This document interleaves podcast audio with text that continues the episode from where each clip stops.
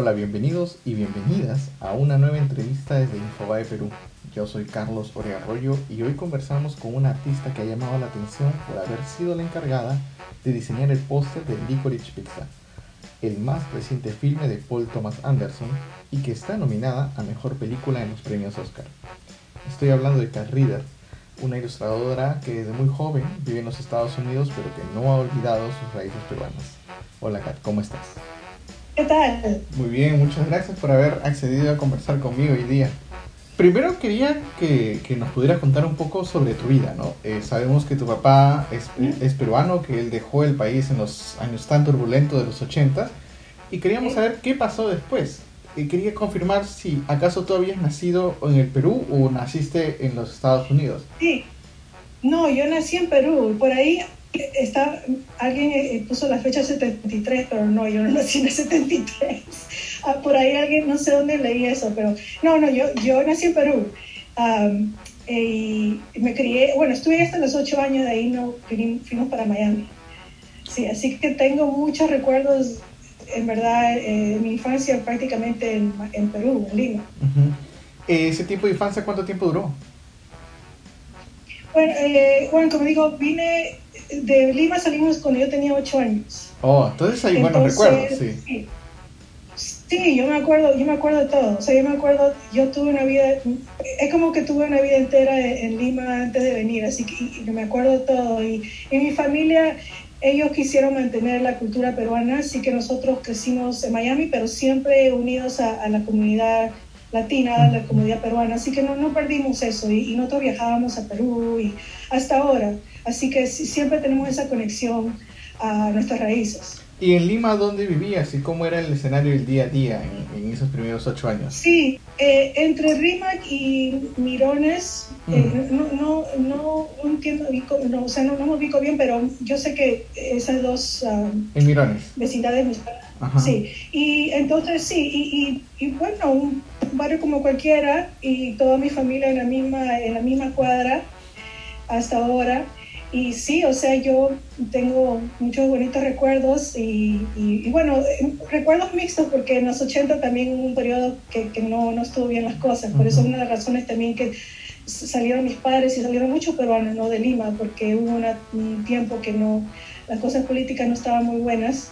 Ah, entonces tengo recuerdos lindos, pero recuerdos también un poquito, este, no digo dramáticos, ah, un poquito que de, de niña uno, uno, se acuerda de esas cosas, ¿no? Este, algunas veces un poco más, quizás más drásticas de lo que en verdad eran, pero sí tengo, fue una niñez arriba y abajo. Y cuando migran, migra toda la familia rumbo a Miami. Mi papá llegó por Los Ángeles primero. Ah, y de ahí, eh, gracias a un amigo, él llegó a Miami Uh, porque verdad no teníamos familia en Estados Unidos, no, no conocíamos a nadie, mi papá no conocía, solamente tenía un amigo. y, uh, sí, cuando llegó a Miami se puso a trabajar, a conocer gente, siendo buen peruano, o sea, haciendo conexiones con todo el mundo um, y, y, a trabajar, trabajar duro. ¿Y recuerdas, recuerdas cómo fue ese choque cultural cuando viajaste tan pequeño? 100%. Lo primero que me acuerdo, nosotros salimos en el invierno en Perú y en Miami era pleno verano y los veranos en Florida son horribles. o sea, es un calor que nunca había yo estado en esa clase de clima. Así que lo primero que me acuerdo es, es ese cambio de clima. Nosotros llegamos con casacas y con a, a, un sitio donde todo era sol y, no podía respirar. Y bueno, el clima era drástico, la cultura era un cambio grande porque vinimos de, de, Lima, un sitio donde, uh, como digo, era invierno, era culturalmente muy diferente. prácticamente, no sé si tú te acuerdas o si escuchaste del show Miami Vice, claro, que es un programa en los 80. Y mucha gente aquí vestía las camisas de Miami Vice. Sí, y yo obsesionada con Miami Vice. En ese, en ese tiempo todavía lo estaban, estaban uh, rodando la, el, el, show, todavía estaban haciendo episodios. Y cuando llegué es como que ahora estoy en un episodio de Miami Vice. y, yo me acuerdo cuando vimos los vimos el todos los, los trailers cuando una vez hicieron una escena de justo en mi, en mi calle mm, y, vimos todo, sí, y vimos todo en Miami Vice y dije wow yo como niña pensando en, estoy estoy en un episodio de Miami Vice. Se podría decir que ese fue ah, tu primer acercamiento a la industria del entretenimiento. Exacto, sí, la, la, primera. Y de ahí, eh, y con el tiempo, mi papá trabajó en, en, lo que es piso y construcción y renovaciones de hogares, y él trabajó en, algunas casas de celebridades también. Y ahí fue donde yo también me entró esa, esa inquietud de querer ser parte de Hollywood de alguna manera. ¿Y tú recuerdas su primer acercamiento que tú hayas tenido con las películas o la música que te dejó un gran impacto? Porque justamente esas dos artes son las que te han anclado a lo que ha sido el trabajo con Licorice Pizza. Siempre yo tenía una fascinación con, con el cine mexicano, con, con, el cine de esos, de esos tiempos 40, y, y, esa estética de la mujer poderosa, como la María Félix, mm, ¿no? Eh, eh, esa, ese prototipo de la mujer latina. Y y eso es algo que siempre sale en mi trabajo. Y, y también en, en, los 70 siempre, yo no crecí en los 70, así que para mí es una fantasía, pero sí siempre algo de los 70 en Estados Unidos, en California, todo eso, eh, esos visuales siempre me han atraído bastante. Ah, entonces es como que yo trato de mezclar eh, lo que es la esencia de la mujer latina y, y el look americano, americano de, esa temporada nostálgica de los 70. Y yo creo que la gente como que responde a, esa, a, ese look, esa visión. ¿Y hay algunas películas o música que tú recuerdes de, que te vincule a aquella época que, que siempre está oh, presente? Ah, bueno, música, música sí, música es gran parte de todo lo que hago. Mm. Música, cada, cada pieza de arte tiene un soundtrack. Y definitivamente ABBA. ABBA, eh, mis padres eran fanáticos de ABBA. Ah, yo escuchaba mucha salsa también, así que trato de incorporar bastante música tropical, afrotropical de esa temporada. Ah, pero sí, o sea, hay, hay, tantas películas, tanto, tantas cosas de los 70, pero es más la música que otra cosa. me, me, encanta mezclar diferentes géneros y tratar de dibujar con esos géneros yo toco esa música y trato de ver qué, visuales me vienen cuando escucho diferentes tipos de música. Ahora, ¿cómo es que tú llegas al diseño? Ah, bueno, de dibujar, yo siempre, de chiquita siempre, siempre estuve dibujando. Mm. Ah, en Perú no, eh, en Perú, bueno, uno tenía que ser, todos los niños teníamos que ser creativos porque en esos tiempos las cosas eran difíciles y entonces yo, yo, para mí la creatividad era, eh, fue parte de mi niñez porque no teníamos mucho, entonces para mí yo, yo creaba el mundo que yo quería ver y no, eso es lo único que yo sabía hacer, es dibujar, dibujar, dibujar. Ahora yo fui a la universidad a, estudiar publicidad y psicología y no era mi plan ser, artista profesional. Eso fue simplemente porque eh, gente me decía, oye, tú, tú eres buena, o sea, tú, tú, tienes un talento para esto y siempre la, gente me decía, debes ir en ese rumbo. Y un día dije, ok, lo voy a hacer, a ver qué pasa. Y dejé mi trabajo de diseño, porque ya era diseñadora, dejé mi trabajo y me aventé a lo que es el trabajo full time, o sea, el tiempo, uh, ¿cómo dicen? Completo. Eh, sí, sí, en, en, el dibujo, a ver qué pasa. Y empecé así como, como lo hizo mi papá, como lo hizo mi mamá, fui a tocar puertas a cada galería. Aquí está mi arte. Si te gusta, ponlo, la, eh, eh, ahí en la pared a ver qué pasa. Y así fui tocando puertas hasta que una galería me dijo, bueno, sí, pues, sí, pon aquí tu, tu, arte, a ver si le, si le gusta a la gente.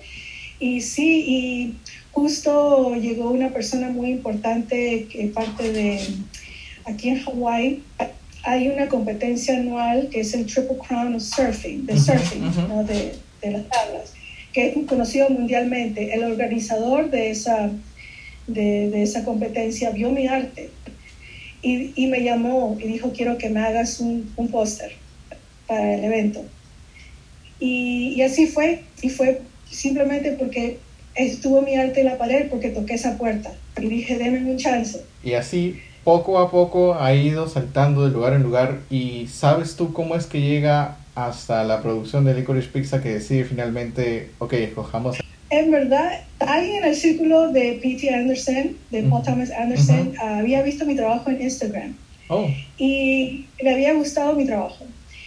Y entonces cuando fue hora de, de, conseguir, de buscar a artistas, se, se, comunicaron con varios artistas. Yo fui una de esas, y, pero yo fui la única mujer a la que, y no sé por qué, no, no, no, sé por qué exactamente, pero yo sé que les gustaron la visión y, la, esencia de, de, mi arte.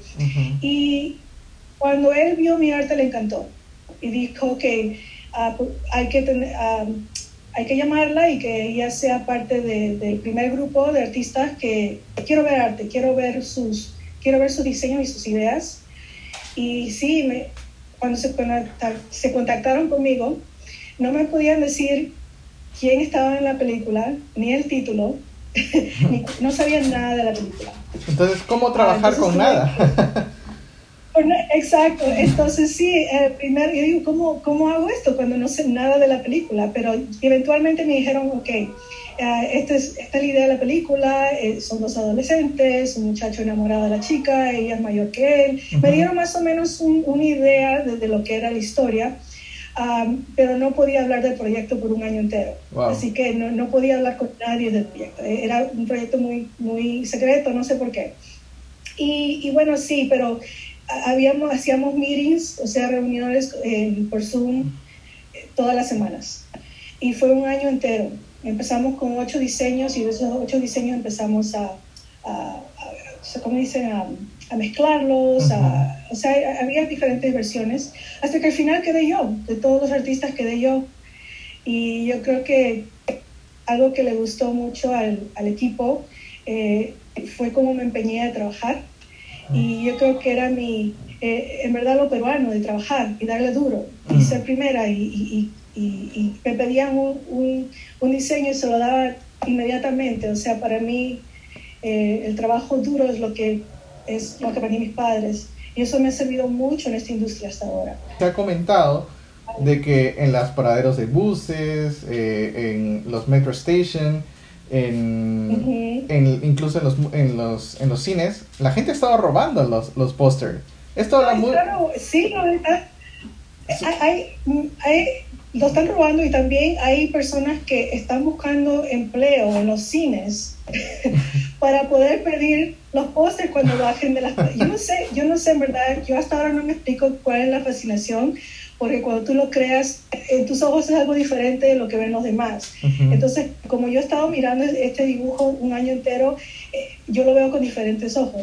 Entonces, no, no, sé, quisiera yo saber cuál es la, qué es lo que es que, que atrae tanto a la gente, pero wow, es algo que es, es, no sé, es, no sé qué decir. Que la pero, gente pero tú te habrás dado cuenta Tú te habrás dado cuenta que en comparación al resto de pósters de las películas nominadas a Best Picture, esta resalta sobre todas ellas, por el estilo mismo. Ah, sí, bueno, en verdad, para mí es como que fuera una, cada dibujo es una hija mía, eh, cada, cada creación es como personal para mí, es como, ¿verdad? ¿no? Es como dar a luz a, a una persona, un dibujo, una creación. Y cuando lo veo en, en cualquier sitio, cuando me mandan fotos de Rusia, de un montón de sitios, digo, wow, eh, pensar que eso salió de mi mente y estuvo en mi computadora y estuvo en mi, en, en, mi, en mi cuaderno y pensar que ahora está en el mundo, ¿no? Y, y, trayendo felicidad a los demás. Eh, y me siento tan contenta. Esta película habla sobre un amor adolescente muy peculiar. De tu época adolescente, ¿qué, hay, qué ha quedado en ese póster? Ah, bueno, primeramente es como la muchacha es esa que dice esa seguridad de una misma que misma que tiene, pero a la misma vez, o sea, ella tiene confianza en sí misma, pero a la misma vez hay como un poco de, de, duda en sí misma, ¿no? Ah, que eso es muy, muy personal a mí. Ah, también ser el centro de ser el centro del mundo de, de, una sola persona es algo también que, que, yo, ese amor lo he podido yo vivir también, o sea, en mi vida personal, eso también pude poner ahí, es que alguien se enamore de ti y te quiera tanto toda la vida. Yo, yo, yo he vivido eso y puse un poco de eso en, el dibujo. y, y, bueno, lo estético es lo de 70, ¿no? los colores que me encantan, esa, esa textura, esa, esos, esas cosas que ya no existen en el mundo digital. El mundo del arte digital es ahora tan, es lindo, pero es todo, no hay, no hay mucha textura. y no esa, esa, esa, no sé qué, que, lo hace, que hace sentir como que ha tenido vida antes que tú, como que lo encontraste en una tienda de vintage. Me encanta, me, me encanta cosas antiguas. Quería darle yo ese toque de algo que podía haber existido en verdad en los 70 la personalidad de la protagonista que tú has descrito está muy presente, ese porte tan seguro y con la mano extendida con el personaje ahí en, en, sus manos es totalmente revelador de cómo va a ser esta relación tan especial entre los personajes principales. Cuando tú conociste a Paul Thomas Anderson hace poco, ¿te dijo algo sobre el trabajo que habías presentado? Sí, él, él fue el que me vio a mí primero y me dijo, Carolina, y me, me, abrió los brazos y vino a abrazarme. Y yo, oh my God. Sí, entonces sí, nos dimos un abrazo grande y le dije, ay, muchas gracias, no, no sabía ni qué decir. Y él me dijo, no, gracias a ti, porque tú capturaste mi visión de una manera muy única, muy particular. Y le dije, oh, tú no sabes lo que eso significa para mí, eh, esta oportunidad. Y él me dijo, no, gracias a ti. Entonces fue algo que él, una persona tan humilde, tan, en verdad, una de las personas más cálidas y, que más lindas que he conocido. Yo en verdad pensé, ah, gente de Hollywood, uno piensa que no te van a querer conversar o van a ser creídos o lo que sea, pero no, nadie es, ni Alana, nadie que conocí me dio esa, eh, decir, esa, esa impresión. Todo el mundo me, me, recibió con brazos abiertos y con muchas gracias por haber, por haber hecho este dibujo, este, esta arte para ellos. Y hasta ahora no lo puedo creer. No quería terminar nuestra conversación sin pedirte un top 5 de movie posters.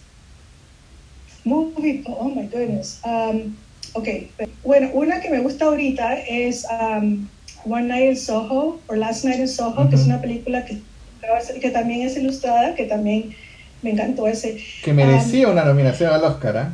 Sí, sí, ay, sí, pero, pero sí, ese, ese cartel, ese póster estaba bueno. Casi todos los pósters de Drew Struzan, ¿tú sabes quién es Drew Struzan? Que es el, el que hizo el, el, cartel de Indiana Jones, uh, Back to the Future, uh, y también tengo que mencionar el, el cartel, el póster de Doña Diabla de María Félix, que hay uno que es... Eh, que su cara, oh my god. Además, el de Doña Diabla comparte ese, ese porte tan seguro del personaje de Licorice Pizza. Sí, sí porque eh, la cara es la central, esa, eh, eh, toda la expresión en una sola, un solo lot, todo tiene que capturar todo en una sola cara. en verdad para mí el, no, no hay uno en particular, pero en verdad otro cartel de esa temporada, Cantinflas, todo eso, todo eso, todo eso me encanta a mí esos esos pósters en color de, de, de, ese tiempo. Kat, muchas gracias por haber conversado con Infobae. Gracias. verdad. Estaremos atentos a tu trabajo y a quienes nos escuchan. Gracias por haber llegado hasta aquí. No dejen de visitar infobae.com y seguirnos en Twitter y Facebook. Hasta otra oportunidad.